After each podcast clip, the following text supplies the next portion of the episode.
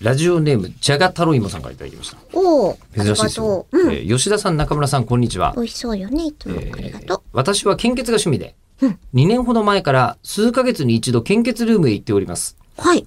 献血をすると毎回ちょっとした日用品などがもらえるのですが、最近それが結構豪華になっている気がします。え、ご飯、ちょっとなんか甘いお菓子とかだけじゃないんだ。えー以前はですね、歯ブラシや綿棒、メモ用紙などだったのですが、うんえーコロナ禍で手指消毒がしょうえー推奨されるようになってからは、アルコール除菌シートがもらえたり、えー前回行った時はキャンペーンでマグカップとモバイルバッテリーがもらえましたえ。ー、すごい。最近多くのイベントが中止になって献血が不足しているそうなので、ああ、確かにね。そうね、その対策なのかと思います。うえーん。ー人助けをしたという満足感と自己肯定感が手軽に得られるので、うん私は献血が好きです。お皆さんも献血に行っていろいろもらったり、自己肯定感を高めたりしてはいかがでしょうか、うーんえもちろん無理のない範囲でという。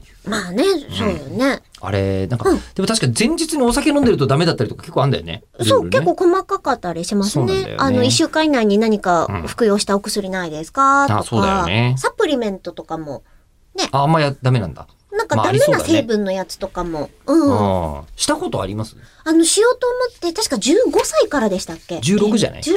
だと思う。かな高校の違時うかな今に変、わったかもしれないし。あの、あもしかしたらじゃあ私の時代だとん年数が違ったのかもしれないですけど、あの、できるぞってなった時に、お友達と行って、するとやっぱり、あの、女性って貧血気味の方が多いから、あーまず調べますって言われうて、んうんで、えっ、と、200か400かぬ抜いていい量を見ますねって言ったら、あなた50しか抜けないから結構ですって言われて。 でそうもいうことあるんだ。もううちの献血を分けてあげたいぐらいだからダメって言われて、あっらまあ。てなりました。うん。私は2回ぐらい献血したことあるんですけどね。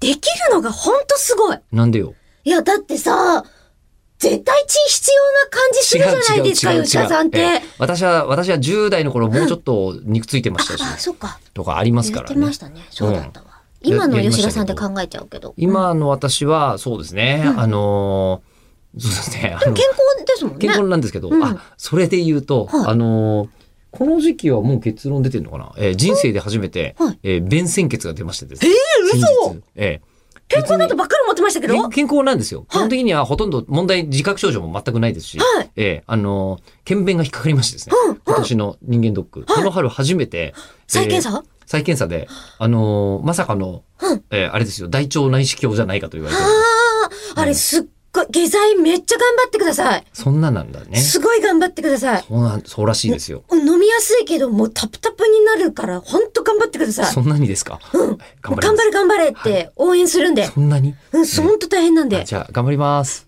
頑張ってきます。どうなってんだろう